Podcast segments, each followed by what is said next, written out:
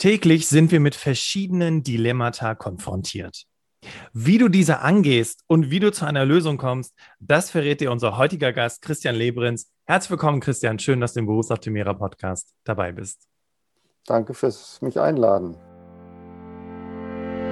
Herzlich willkommen zum Berufsoptimierer Podcast. Der Podcast zu allen Themen rund um Bewerbung und Karriere. Jeden Mittwoch um 6 hörst du die neuesten Insights, die dir dabei helfen, beruflich das nächste Level zu erreichen. Bastian Hughes ist Business- und Karrierecoach und gemeinsam mit dem Team von Berufsoptimierer unterstützt er dich dabei, dein berufliches und persönliches Potenzial zu entfalten, damit du mit dem erfolgreich bist, was dir am meisten Spaß macht. Wir freuen uns auf die heutige Folge und sagen danke, dass du dabei bist.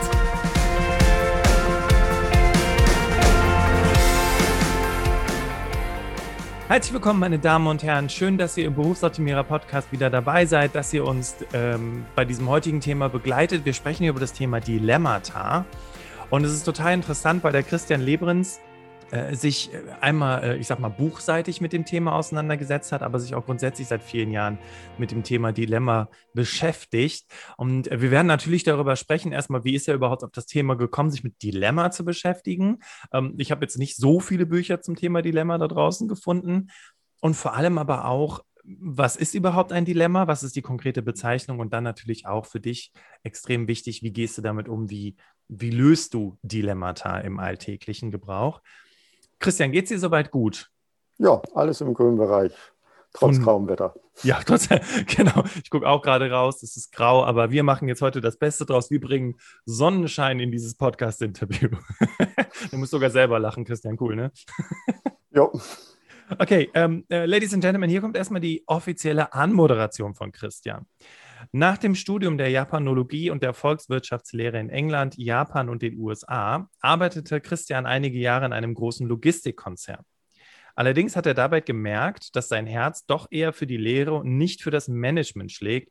Er ist seit 2002 Professor für Human Resource Management, war zunächst erst in, äh, in Augsburg Professor und ist jetzt in Koblenz. Er beschäftigt sich seit Jahren mit dem Thema Dilemma in Organisationen. Besonders interessiert ihn dabei, wie Führungskräfte besser mit dem Dilemma umgehen können, mit dem sie ständig konfrontiert werden. Als ich Christian im Vorfeld gefragt habe, hey, ne, der Podcast geht ja nicht nur an Führungskräfte, sondern an alle möglichen Menschen, hat er gesagt, naja, im Sinne der Selbstführung ist es ja auch wichtig, mit Dilemmata umgehen zu können. Und genau das wird er dir heute zeigen. Es sind also aus seiner Sicht sind Dilemma die Eintrittskarte, dass man überhaupt als Führungskraft mitspielen kann, beziehungsweise dass man überhaupt weiß, wie man gewisse Probleme löst. Und das ist ja eine sehr, sehr wichtige Kompetenz, gerade in der heutigen Zeit. Und ich freue mich, heute mit dir darüber zu sprechen, Christian, und das Thema Dilemma wirklich, ja, dem Ganzen auf den Grund zu gehen und einfach herauszufinden, mhm. okay, wie mache ich das denn im Alltag? Schön, dass ich dabei sein kann. Ja, ich freue mich auch und deswegen lass uns direkt loslegen. Ich meine, Dilemma, da gibt es ja unterschiedlichste Definitionen dazu, aber wie ist das eigentlich bei dir gewesen? Wie bist du überhaupt darauf gekommen, dich mit dem Thema Dilemma zu beschäftigen überhaupt? Also es fing damit an, dass ich als nach ein paar Jahre nach dem Einstieg ins Berufsleben dann zur Führungskraft wurde und habe mich am Anfang natürlich furchtbar gefreut. Jetzt bin ich Führungskraft, neben mehr Geld, jetzt kann ich mehr entscheiden, jetzt äh, äh, kann ich Sachen mit beeinflussen und habe dann aber relativ schnell gemerkt, ja, ich darf nicht nur viel entscheiden, sondern ich muss auch viel entscheiden. Und öfter als mir lieb war, war es eine Entscheidung, wo ich das Gefühl hatte, egal wie ich mich entscheide, ich kann eigentlich nur verlieren. Ja. Und das ist für mich, es gibt, du hast es angesprochen, äh, Bastian, es gibt die unterschiedlichsten Definitionen, aber für mich so, ich mal für den Alltag äh, ist, ist ein Dilemma eigentlich eine Situation, wo ich mich zwischen, zwischen äh, Sachen entscheiden muss, die, die alle gleich unattraktiv sind, wo ich das Gefühl habe, egal was ich mache, irgendjemand ist sauer auf mich, äh, irgendwie verliere ich immer. Das ist interessant, dass du das gerade ansprichst, Christian, weil ich glaube, einige hören jetzt auf, weil sie sagen, oh, es geht um das Thema Entscheidungen. Und ich bin ja auch tagtäglich in meinen Coachings damit konfrontiert, dass Menschen sagen, ah, ich habe jetzt hier mehrere Jobangebote beispielsweise oder vielleicht auch, ich bin sehr länger in diesem Unternehmen, soll ich jetzt wirklich das Abfindungspaket nehmen, soll ich kündigen? Ähm, wenn ich das mache, oh Gott, was denkt mein Umfeld? Also im Grunde genommen könnte man jetzt also schon mal für die Hörerinnen und Hörer zusammenfassen, okay, ein Dilemma kommt eigentlich immer dann zustande, wenn es um eine Entscheidung geht und dir gefallen eigentlich die Optionen nicht. Richtig. Ja, und wir werden ja auch im Laufe des Podcasts darüber sprechen, dass du mehrere Bücher zu dem Thema Dilemma geschrieben hast. Also ich meine, das Thema durchfließt dich durch und durch. Mhm. Wir waren jetzt gerade an so einem Punkt, wo wir über die Definition sprechen wollten. Was, mhm. was ist deiner Meinung nach ein Dilemma? Ähm, ein Dilemma ist eine besondere Form von einem Problem. Ja, es gibt äh, zig Probleme und wenn bei einem Problem vier Punkte zusammenkommen, dann wird aus einem, ich sage mal, normalen Problem ein Dilemma. Das eine ist, äh, wie, wie wir es eben gesagt haben, man muss sich entscheiden. Also wenn man, und das ist auch, man muss sich über etwas entscheiden, was real existiert, was gegeben ist. Ja, also nicht irgendwie so ein Gedanken, ja, man könnte mal so überlegen, sondern es liegt konkret was auf dem Tisch. Ich habe was, was ich, wir ein bisschen aus dem, oder du hast es eben gesagt hier mit, äh, mit Jobangeboten. Ich habe zwei Jobangebote da und ich muss mich entscheiden und ich muss mich entscheiden, weil mindestens einer der beiden Arbeitgeber mir eine Deadline gesetzt haben, melden sich, was weiß ich, bis Ende der Woche. Ja. Dann kommt noch ein, ein, drittes dazu, dieses, also es ist, es ist real, es ist, äh, ich muss mich entscheiden. Und, die, und ein weiterer Aspekt, der dazu kommt, ist, es ist gegensätzlich. Ah, ja. okay. Entweder ich kann nur den einen oder den anderen Job an, an, annehmen. Mhm. Ja. Und dann muss ich eben gucken, beide haben ihre Vorteile, beide haben ihre Nachteile. Und nur wenn beide Optionen gleichwertig sind, beide gleich attraktiv oder gleich unattraktiv sind, dann wird aus dem Problem ein Dilemma. Wenn ich zwei Jobangebote habe und das eine ist deutlich attraktiver als das andere, dann ist das eine Entscheidung, die in der Regel ganz schnell fällt, aber die nehme ich nicht als Dilemma wahr. Okay, und jetzt muss man ja dazu sagen, dass natürlich bei so zwei Jobangeboten, wenn wir mal gerade bei dem Beispiel bleiben, natürlich auch mehrere Optionen ja mit reinspielen. Wie war da die Stimmung? Wie war da das Gespräch? Ich hatte eben noch, bevor wir beide in unser, äh, in unser Interview gegangen sind, noch ein Follow-up mit dem Klienten, der auch sagte, naja, das war dann für mich relativ klar. Die haben mir 10.000 Euro mehr geboten und bei der anderen Firma musste ich mit denen diskutieren, ob ich überhaupt ins Homeoffice gehen kann. Ne? Da war die Entscheidung sehr einfach. Aber gerade diese, diese einfachen Faktoren verunsichern einen dann natürlich auch in so einem Fall, ne? Klar. Und jetzt, ich finde es ganz interessant, wir erleben ja auch tagtäglich Führungskräfte, die einfach keine Entscheidung treffen wollen. Äh, ist ein großes Problem und das ist, äh, wenn ich eine Führungskraft habe, die nicht entscheiden will oder sich nicht entscheiden, also die sich nicht traut zu entscheiden, dann wird sich diese Person deutlich öfter mit einem Dilemma konfrontiert sehen, als jemand, der sagt, ja, okay, äh, ich, äh, ist halt eine Entscheidung, die muss ich treffen. Und äh, klar, Leute, die entscheidungsunfreudig sind, sind, fühlen sich öfter in so einer Zwickmühle gefangen, als Leute, die sagen, ja, entscheiden gehört einfach zum Leben oder hier zu dem Job dazu. Aber warum ist das so? Warum finden, also die Führungskräfte, die kennen wir. Wir, wir, wir nehmen das dann als Rumeiern wahr, ne? dass keine mhm. Entscheidung getroffen wird. Aber warum ist das so? Warum treffen die Menschen keine Entscheidung? Ähm, sind eigentlich zwei Dinge, die zusammenkommen. Das eine ist, wir, wir treffen immer Entscheidungen unter Unsicherheit. Ja, wenn wir genau wüssten, wie, wie, wie es morgen laufen würde, wenn ich genau wüsste, wie der eine Job aussehen würde oder der andere, für den ich mich bewerbe, ja, wenn die, dann wird es mir deutlich klarer äh, oder einfacher fallen. Aber ich habe zwei Jobinterviews gehabt, vielleicht nochmal ein Zweit- oder Drittgespräch. Ich habe ein paar von den Leuten kennengelernt, aber weiß ich wirklich, wie der Job aussehen wird? Weiß ich wirklich, wie die Kollegen ticken werden? Was von dem, was mir versprochen wird, gehalten wird? Ist immer ganz viel Unsicherheit.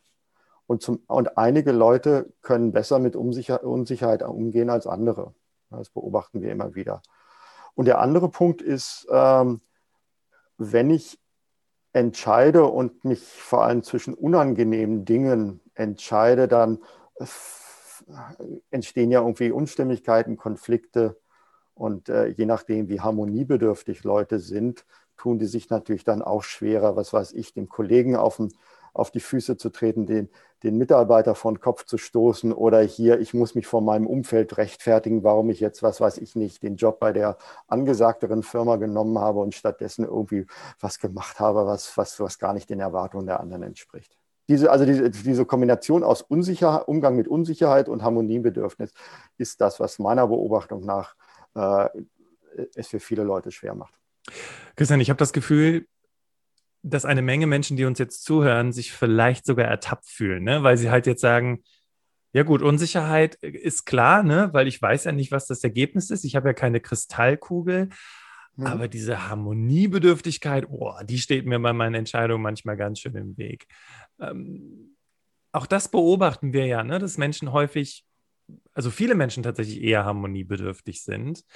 Wobei das ja eigentlich eine der, wie ich jetzt äh, im Laufe des Podcasts gelernt habe, ähm, eine der Grundvoraussetzungen auf Führungsebene ist, eben die Harmoniebedürftigkeit abzulegen.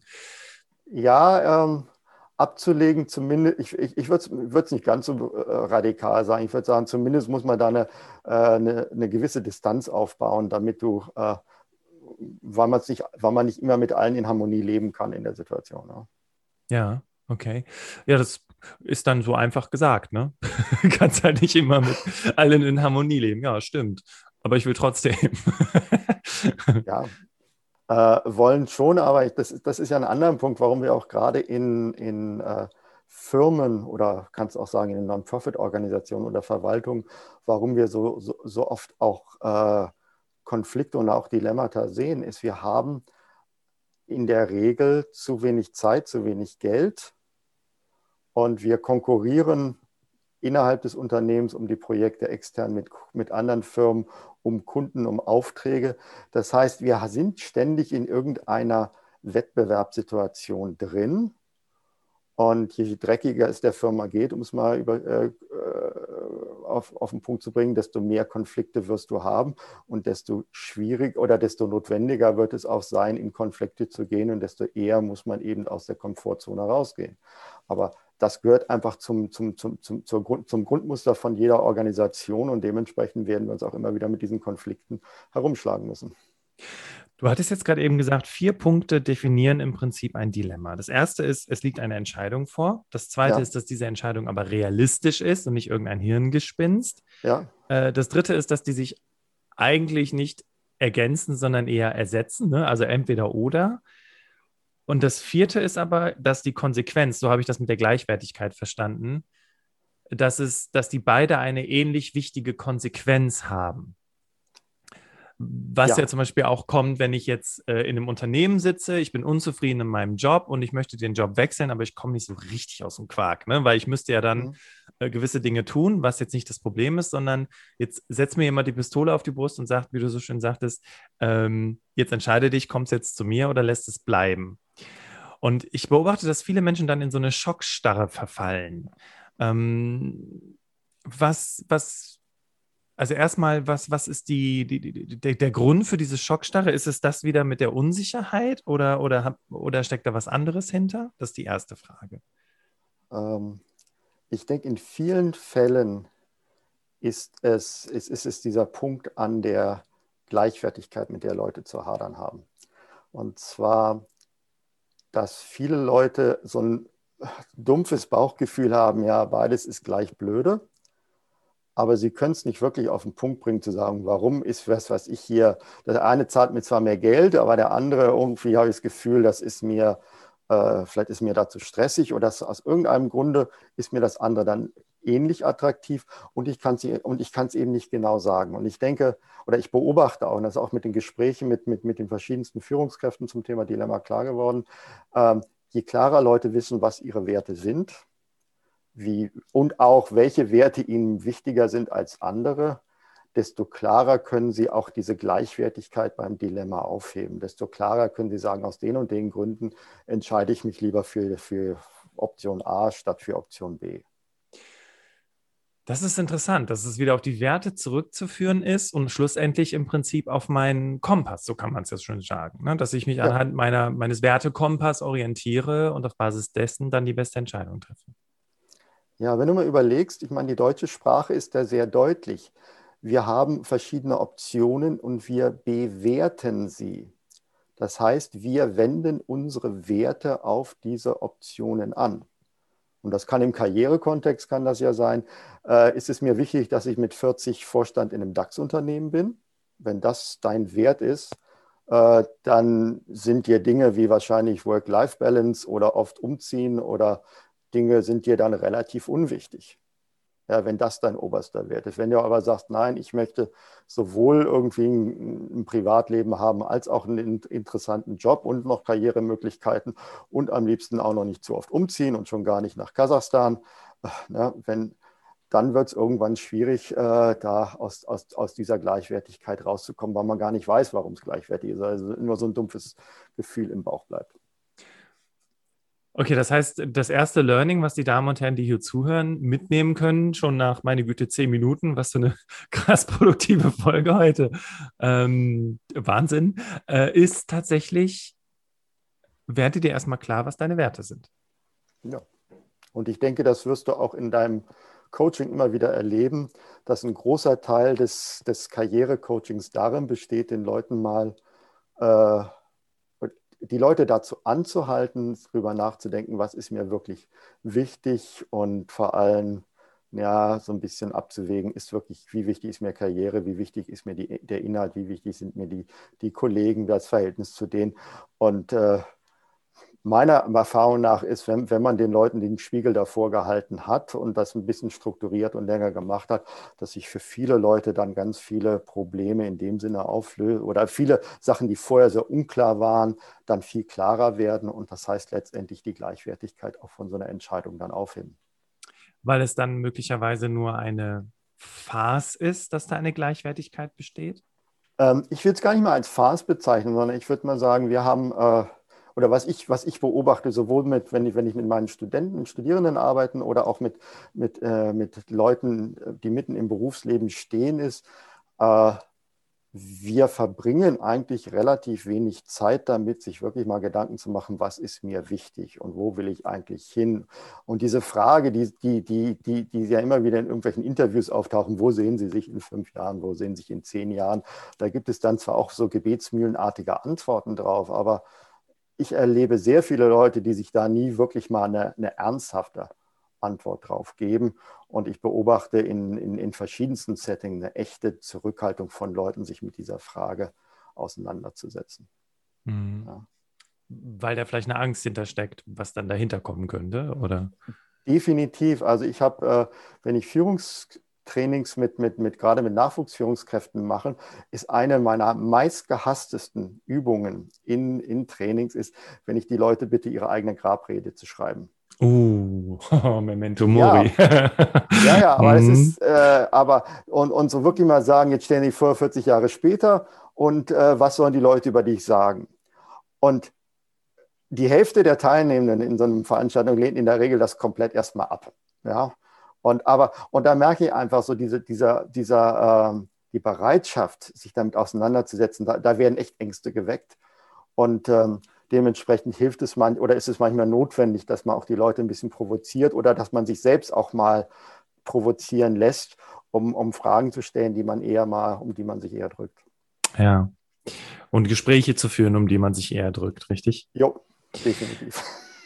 Ja, ich war mal auf einem Seminar, wo diese eigene Grabredeübung kam und ich war ganz verwundert irgendwie, weil äh, einige Menschen dann anfingen zu weinen, ähm, weil die, weil das Interessante war an der Übung, dass einige das so ähm, also die haben gar nicht so richtig für sich gesehen, okay, ähm, ich setze mich jetzt mal damit auseinander, was ich noch konkret machen möchte, sondern sie, sie haben sich eher damit auseinandergesetzt, dass sie, dass ihnen bewusst wurde, okay, was bleibt denn dann noch? Wer ist denn dann noch da? Ne? Wer, wer steht okay. denn auf dieser Grabrede und hält die Grabrede überhaupt über mich?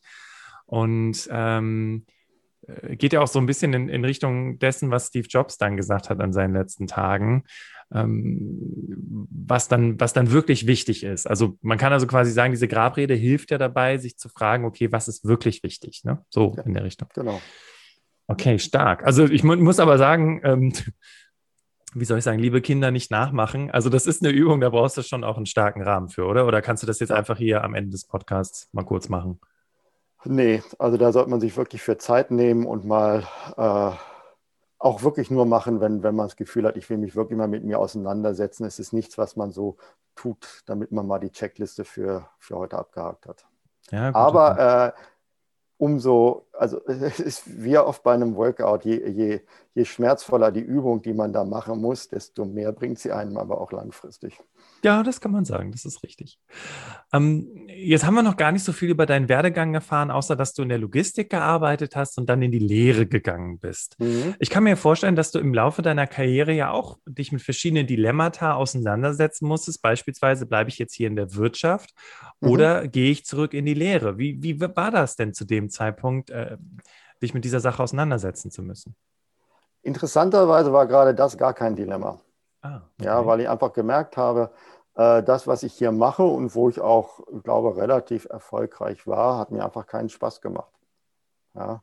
Und dass dann eher gesagt haben, nee, es kamen kam viele Dinge zusammen. Ich kam mit meinem Chef nicht klar. Ich, meine erste Tochter wurde geboren. Plötzlich wollte ich die auch mal wach sehen und so. Also das war, das war, das war gar kein Dilemma. Das war dann eher ein Dilemma, wenn es ein bisschen später zu sagen, ich hatte dann relativ zeitgleich zwei Angebote, an welche Hochschule ich gehen könnte. Das war dann eher sowas, ja. Ähm, aber äh, nochmal ganz wichtiger Punkt für mich, nicht alle Entscheidungen sind ein Dilemma. Gott sei Dank, ja.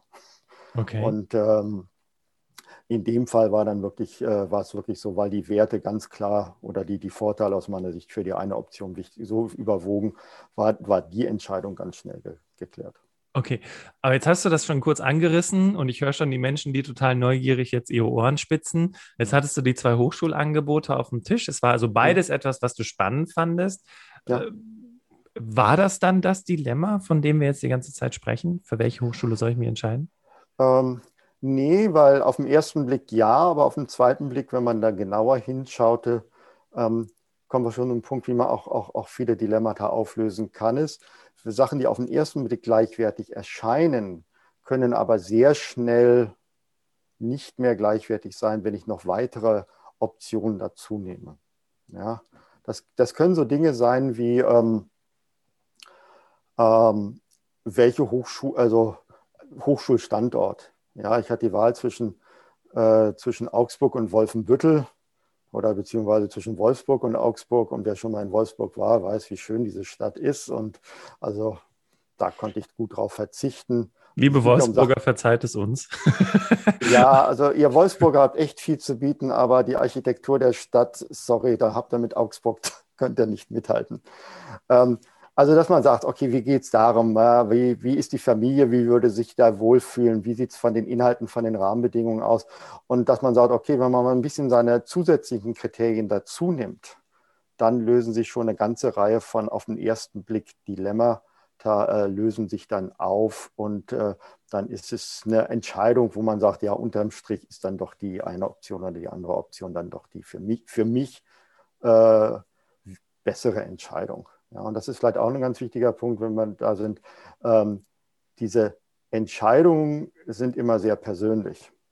Ja, weil jeder seine eigenen Werte hat, kann es so sein, dass die Situation ähm, äh, für den einen erst gar kein Dilemma ist, weil für den nach, de nach dessen Werten äh, die Situation ganz klar Option A besser ist und erst die andere Person aufgrund deren Werte und Einschätzung erst eine Gleichwertigkeit da ist. Und, und das vielleicht auch so eine andere Botschaft, die ich mitgeben will.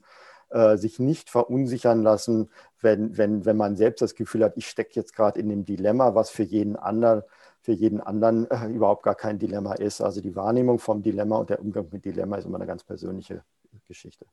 Also im Prinzip, so wie du es in deinem damaligen Entscheidungsprozess ja auch schon hattest, intuitiv, mhm. ist die Umwelt zu involvieren, richtig? Weil du hast gesagt, okay, würde sich meine Frau, würden sich meine Kinder wohlfühlen, etc. Ähm, ja. Und sich dann auch mit denen auszutauschen im Prinzip.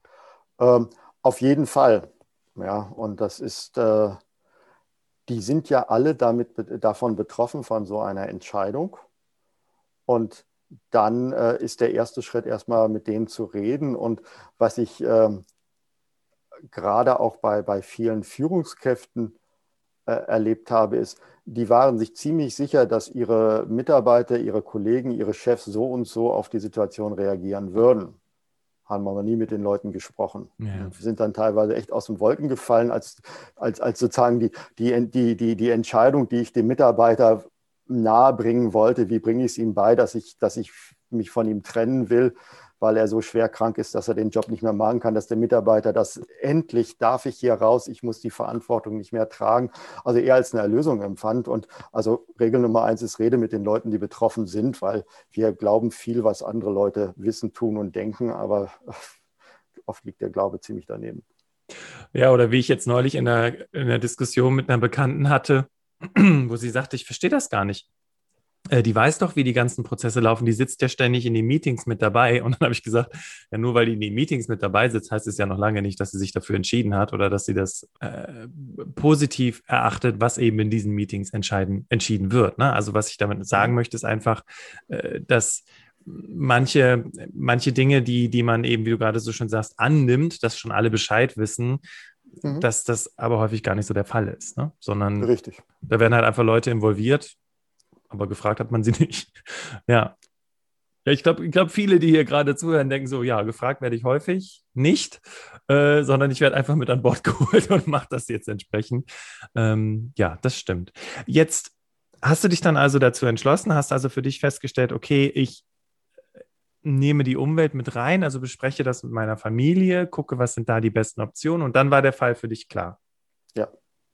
Okay. Also das war, also wirklich im Rahmen dieser Diskussion wurde sehr schnell klar, also äh, dass, dass, dass, die eine, dass die Familie die eine Option mittragen würden, die andere aber deutlich weniger. Und also sagen wir so, ich sah eh, war, tendierte eh schon in diese eine Richtung und das war für mich dann die Bestätigung, die wirklich sagte, okay, dann ist jetzt aber gar keine Diskussion mehr, dann ist jetzt klar und dann, dann war es die Option.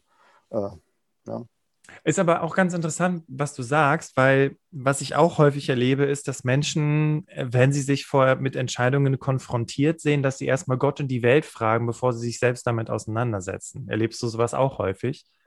Ja, also, also jetzt im, im, Zusammenhang mit Führungskräften manchmal äh, nicht so oft, wie, wie man es so eher so im privaten Bereich sieht. Ich glaube, das ist dieses äh, da sind wir bei dem, bei dem Punkt der Entscheidungsfreude oder der Entscheidungsunfreude, dass äh, Leute lieber andere fragen, als selbst dann zu entscheiden.